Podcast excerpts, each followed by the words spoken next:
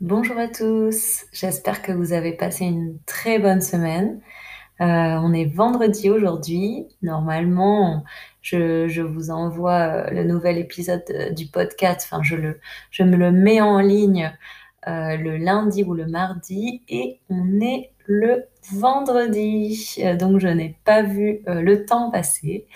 Et voilà, dans ma tête, je m'étais dit une fois par semaine, au pire une fois toutes les deux semaines. Donc je suis encore dans mon contrat euh, intérieur, puisque ce n'est qu'un contrat avec moi-même. Mais euh, le fait de vous parler du temps, que je n'ai pas vu le temps passer, ça me fait une petite introduction pour euh, le, sujet dont j'ai envie de vous parler aujourd'hui. Aujourd'hui, j'ai décidé de vous parler du temps. Du temps, c'est-à-dire du temps le temps-espace et aussi le temps-temps. Le temps euh, pour mesurer euh, le temps qui passe, les, secondes, les minutes, les heures, etc. etc. Donc aujourd'hui, je me suis dit, tiens, je vais parler du temps parce que on est au mois de septembre, on est le, le 24 septembre et je vois les jours qui raccourcissent. Et je ne sais pas si vous avez la même impression, mais à la fois, j'aime bien le mois de septembre parce que c'est le renouveau, c'est la rentrée, c'est vrai, c'est la fin des vacances, mais c'est aussi un moment de, de nouveau départ. C'est un nouveau départ, c'est des nouvelles résolutions, c'est parfois la reprise du travail, mais aussi la, la, reprise des activités, des nouveaux projets. Et bon, aussi, c'est le mois de mon anniversaire, hein, on va pas se cacher. Donc, j'aime bien ce mois parce qu'il y a plein de, plein de nouvelles choses, et aussi parce qu'il fait encore beau en général. Il fait beau temps. Mais ce que je n'aime pas à la fin du mois de septembre, et là on s'y approche dangereusement, c'est qu'il commence à faire nuit plus tôt. Et ça, c'est vraiment triste. j'adore l'été, je sais pas vous, mais vraiment j'adore quand les jours sont longs et quand on se couche à, quand on peut aller faire un barbecue et qu'il fait encore beau, il fait encore, euh, il y a encore de la lumière, le, soleil n'est pas couché jusqu'à 9h, 9h30, 10h au mois de juillet. Et ça, c'est génial. Alors pour ceux qui habitent euh, près de l'équateur, je pense que vous n'avez jamais connu ça. Parce que quand j'étais au Pérou, euh, le soleil se couchait tous les jours à, à 6h30, 7h, même pas 7h, je dirais plutôt 6h30. Donc c'était assez bizarre. On s'habitue assez rapidement, mais ça veut dire que les jours sont courts. En tout cas, pour moi qui suis pas une grande matinale, les jours étaient courts. Euh, bon, malheureusement, quand je travaillais à l'Alliance française, euh, j'avais parfois cours à 7 heures du matin et je me suis toujours demandé pourquoi il y avait des élèves à 7 heures du matin alors que c'est hyper tôt. Il faut se lever à 5h30 pour pouvoir être en cours à 7h. Euh, je pense qu'en France, même en Espagne, si on mettait des cours à 7h du matin, il n'y aurait littéralement personne. Et pourtant, au Pérou, il y avait des élèves à 7h du matin. Et je pense que c'est parce que, avec le rythme du soleil, euh, les gens se lèvent plus tôt et commencent leur journée plus tôt. Je crois que je vous en avais parlé dans l'épisode où je parlais de, des repas, de la nourriture. Et euh, du coup, le petit-déj est plutôt forcément. Mais euh, oui, du coup, on va dire que c'est quelque chose qui me manquait quand j'habitais au Pérou. C'est euh, ces journées d'été, ces journées à rallonge, où on profite de la lumière jusqu'à très tard le soir. C'est quelque chose vraiment qui, me manquait. Il y a aussi quelque chose que j'aimais, enfin que j'aime bien en Europe, c'est les saisons, parce que finalement, euh, même si avec le changement climatique, elles sont moins, elles sont moins visibles. On va dire que les quatre saisons, euh, été, automne, hiver, printemps, euh, sont, moins, sont moins évidentes, mais quand même, il, reste, il reste les saisons. Alors qu'au Pérou, finalement, il n'y a que deux saisons. Il y a, officiellement, il y en a quatre, mais en pratique, il n'y a que deux saisons. Il y a la saison des pluies et la, la saison humide et la saison sèche finalement. Donc euh, la saison euh, humide, c'est les pluies. Donc la journée, il fait, il fait beau. En fait, au Pérou, euh, il y a du soleil tout le temps. enfin, moi, à Cusco, il y avait du soleil tous les jours, donc ça c'était vraiment génial. Et c'était un peu comme un printemps européen. Il devait faire euh, voilà, entre 15 et 20, maximum 25 degrés euh, en, pendant, pendant la journée. Et le soir, pendant la saison des pluies, euh, ça baisse, mais pas trop. C'est-à-dire qu'on pourrait être encore à 10 degrés.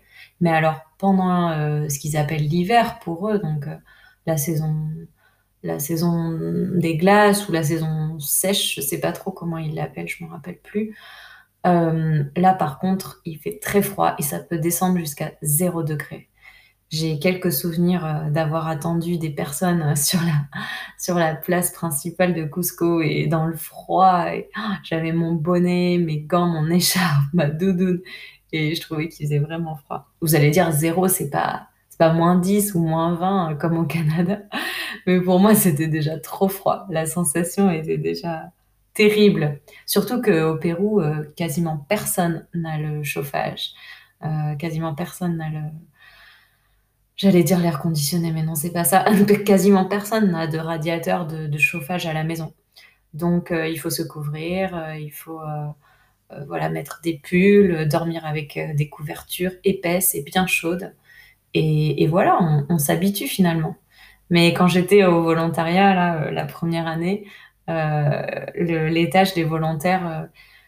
à l'étage des volontaires, les fenêtres étaient très mal isolées.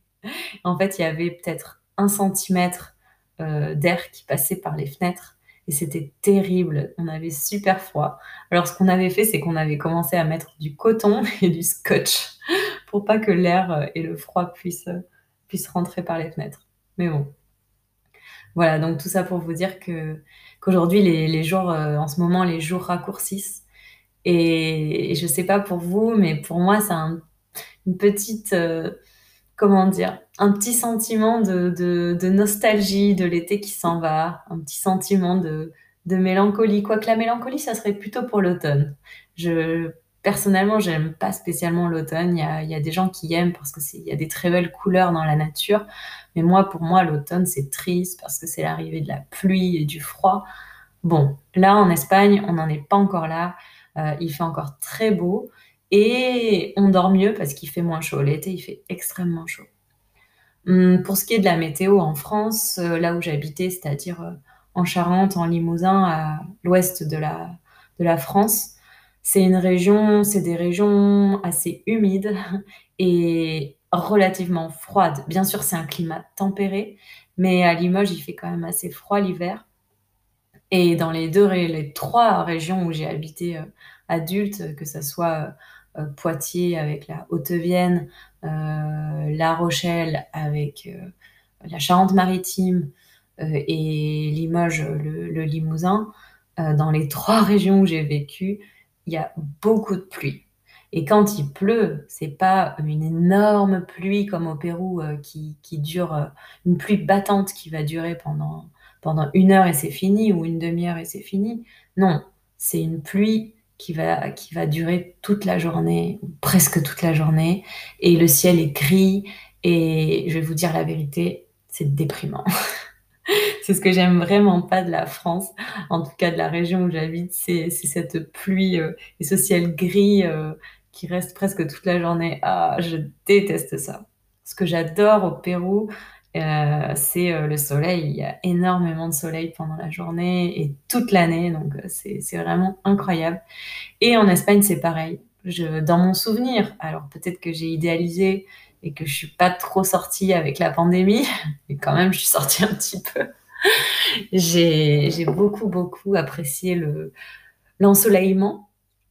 et, euh, et, je crois que j'ai vu aller peut-être 4-5 jours de gris euh, dans toute l'année. Et j'ai l'impression d'avoir vécu 10 jours de pluie euh, pendant toute l'année. Peut-être qu'il y en a eu plus, mais en tout cas, c'est mon impression. Et je sais pas pour vous, mais moi, ça, ça influence. Je pense que la météo, ça paraît superficiel de parler de météo. Alors, t'as vu le temps qu'il fait Non, non, C'est vrai que c'est d'un côté, c'est superficiel de parler de ça. Mais d'un côté, c'est très important parce que c'est la première chose qu'on voit quand on se réveille, quand on regarde par la fenêtre, c'est le soleil ou la pluie ou les nuages. Euh, pour moi, ça a une influence. Ça a une influence sur, euh, bah, sur notre perception de de la journée qui va arriver et puis aussi ça a une influence sur, heu, sur, heu, notre état d'esprit et notre moral, comme on dit en français. En français, on dit: «J'ai le moral, j'ai pas le moral». Quand il fait beau, ça donne le moral. Quand il fait pas beau, beaucoup moins. C'est il faut aller chercher les ressources en soi et j'avoue que franchement, heu, le fait qu'il y ait du soleil en Espagne, aide beaucoup à être optimiste et personnellement, c'est quelque chose que j'adore. Au début du podcast, j'ai parlé de parler du temps et du temps-espace.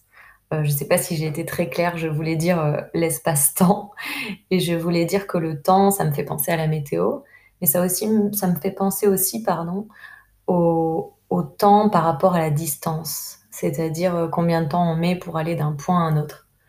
J'ai remarqué que la conception des distances, la façon dont on pense les distances n'est pas la même entre, heu, l'Amérique latine et l'Europe. Ce qui paraît un peu logique parce que l'Europe, c'est petit finalement. Si on regarde à l'échelle du monde, c'est tout petit. Donc heu, pour nous, quand on fait, heu, 3 heures, 5 heures, 6 heures de route ou plus, c'est beaucoup. Alors que pour les Péruviens, par exemple, et je pense que c'est un peu pareil pour tous les latinos et peut-être aussi pour tous les Américains, pour tous ceux qui habitent sur le continent américain, quand on fait, heu, 3 heures de route ou 5 heures de route, c'est pas grand-chose et ça nous est déjà arrivé plusieurs fois avec mes amis au Pérou de de constater que, par exemple, on demandait à un Péruvien: «Ah, où c'est qu'on pourrait aller se baigner?» Et à cette époque-là, on voulait aller se baigner dans des thermes, dans des eaux thermales et heu, les Péruviens nous disent: «Ah oui, oui, tu peux aller te baigner à tel endroit, c'est pas loin». «Ah bon, mais c'est à combien de temps?»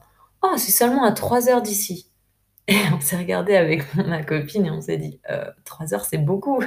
Nous, on pensait que c'était à 1 heure, 1 heure et demie, 2 heures, mais 3 heures, ça commence à faire. Dans la même journée, ça fait 6 heures de route. Mais finalement, leur pays est tellement grand et le Pérou est pas le plus grand pays parce qu'après, heu, j'ai traversé le Brésil et l'Argentine, c'est encore plus grand. Alors pour aller d'une ville à l'autre, c'est tout de suite, heu, 7 heures, 10 heures, 15 heures. J'ai même fait 22 heures de bus pour aller de Rio de Janeiro hasta, heu, hasta pardon, jusqu'à, heu, San Salvador de Bahia. Je vous l'avais dit la dernière fois et heu et pour moi, c'était un très long voyage. Bon, pour eux aussi, ça commence à être un très long voyage. Mais ce que je voudrais vous dire, c'est que finalement, la notion des distances, elle est très relative et moi, en tant qu'Européenne, pour moi, voilà, c'était un long voyage et pour eux, ça l'était pas et d'ailleurs, ce qui est drôle, c'est que la conception des distances, ça a aussi une, incidence sur les mots. Parce qu'en français, heu, si, heu, on va on va, je sais pas, heu, si on sort d'Europe, on va dire: «Je fais un voyage».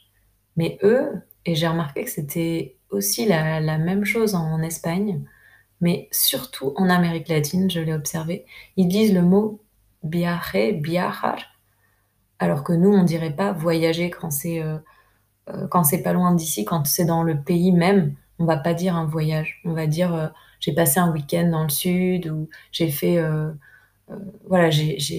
j'ai passé, ouais, j'ai fait un week-end» ou «J'ai passé un week-end quelque part» ou heu, «une semaine de vacances dans le sud», heu, mais je vais pas dire, heu: «J'ai voyagé dans le sud» ou «Je suis allé, heu, j'ai fait un voyage, dans le nord de la France». Non, on va en général, on va pas utiliser le mot voyage.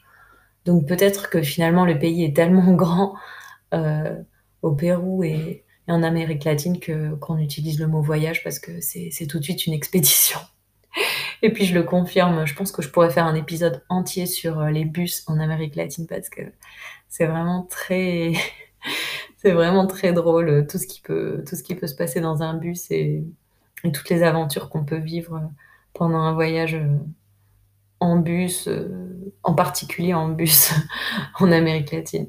Bon ça, c'est un autre sujet. Mais voilà, par rapport aux distances, c'est quelque chose que j'ai noté. Mmh, le temps, ça me fait aussi penser à la ponctualité.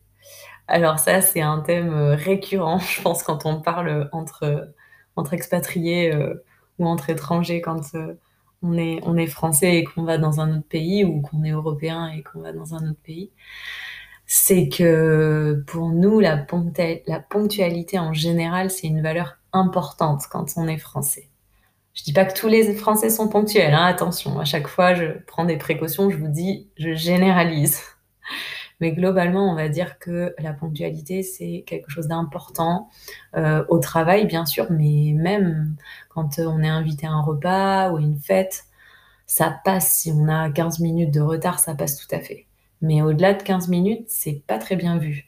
Et alors, euh, ouais, si on a une heure de retard, c'est franchement mal vu.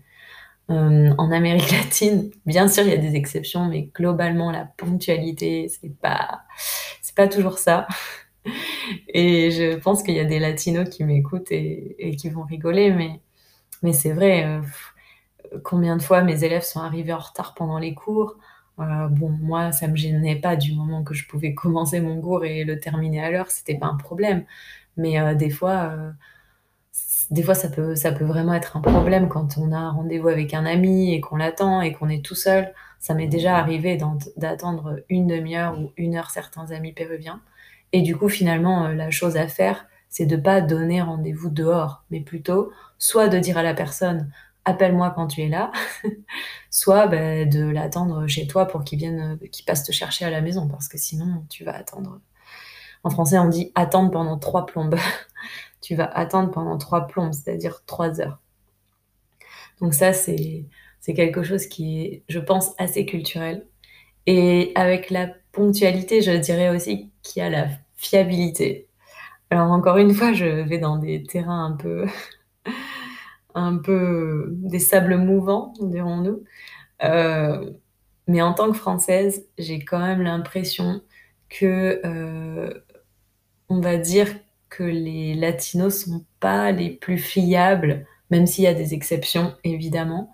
Mais euh, par exemple, je vais vous donner un exemple très concret, mais quand j'ai fêté mon anniversaire la dernière année au Pérou, j'avais invité beaucoup d'amis et beaucoup sont venus, mais c'est vrai que j'étais pas sûre jusqu'au dernier moment, j'étais pas sûre qu'il viendrait. Parce que ça m'est arrivé plein de fois d'inviter ou de, de proposer un repas et que les amis arrivent en retard ou qu'ils viennent pas du tout ou qu'ils annulent au dernier moment. Et moi, c'était quelque chose qui me, qui me blessait, qui me, qui me contrariait et je me sentais vexée. Vous comprenez, vexée, ça veut dire que ça atteint ta, ton, ça t'atteint en fait, ça te, ça te vexe. En espagnol, on dit euh, me moleste, ça molesta. Donc, euh, donc voilà. Mais euh, après, au-delà de la fiabilité, je pense que il y a l'idée de pouvoir compter sur les personnes et aussi de ah oui il y a, quelque chose d'autre que je voulais dire c'est que quand on invite à une soirée en France si on invite par exemple je sais pas dans une semaine je t'invite à mon anniversaire ou à un repas ou euh, à faire quelque chose ensemble, en général, on va pas confirmer. Alors, ça dépend évidemment. On va dire est-ce que ça tient toujours euh, au milieu de la semaine, mais on va pas euh, le jour même confirmer ou confirmer systématiquement. Si c'est prévu, c'est prévu. Et ça serait plutôt l'inverse. Ça serait plutôt on prévient s'il y a un empêchement ou s'il y a quelque chose qui, ne va pas et qu'on peut plus faire cette, cette sortie. Alors qu'au Pérou, j'ai remarqué que si tu confirmes pas, en fait, les gens, euh, ils se disent que, c'est pas maintenu et ils passent à autre chose. Donc, c'est très culturel. Pour moi, c'était vraiment un choc parce que bah, ça m'est arrivé plusieurs fois de ne pas confirmer parce que pour moi, c'était évident que c'était bon. Et euh, bah, en fait, l'ami euh, n'est pas venu ou, ou j'ai pas pu voir la personne parce qu'entre-temps, elle avait prévu autre chose. Elle m'a dit Ah oui, mais comme t'as pas confirmé, bah, j'ai cru que c'était annulé. Et ça m'est arrivé le jour de mon anniversaire. Bon, heureusement, j'avais invité euh, une quinzaine de personnes, donc ça va. Il restait peut-être une vingtaine pour qu'il en reste une quinzaine. Mais finalement, il y avait du monde à ma fête d'anniversaire, donc c'était cool. Mais globalement, voilà, je dirais que c'est pas c'est pas la première valeur que j'attribuerais aux au latinos en règle générale. Et je vais me faire des ennemis avec ce podcast. Mais attention, hein, il y a plein d'autres qualités que, que j'apprécie chez les latinos. Mais on va dire que c'est peut-être pas la première qualité que j'attribuerai euh, aux latinos et aux péruviens. Ceci étant dit, euh, entre la France et l'Espagne, j'ai remarqué aussi que les Espagnols sont assez cool cool et que d'une façon générale, ils vont dire ouais, oui, on fait ça ensemble, ok, on fait ça. Et finalement, le jour arrive et, et non, ça va pas forcément se réaliser. Donc, euh, je trouve que la, culture euh, latino ressemble quand même beaucoup à la culture espagnole sur certains points. Hum, alors que je pense que plus on va vers le nord, euh, la France, à dire c'est quand même une valeur importante, la ponctualité, la fiabilité. Et je pense que si on continue vers l'Allemagne et, les pays encore plus dans le nord, je pense que c'est, ça serait vraiment extrêmement mal vu d'annuler au dernier moment ou de de pas respecter ses engagements. Après, vous avez le droit de me dire que c'est pas vrai, hein. Vous pouvez m'envoyer un message pour dire Hey Héloïse, euh, je suis pas d'accord avec toi, ça sera, ça sera avec plaisir que j'échangerai avec vous.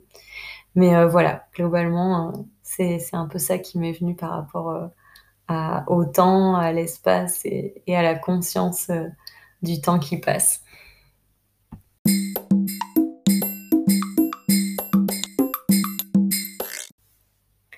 Voilà, j'espère que cet épisode vous a plu et je voulais en profiter euh, pour vous, dire euh, que ça serait vraiment un super, super soutien pour moi si vous partagez mon podcast avec vos amis sur vos réseaux sociaux.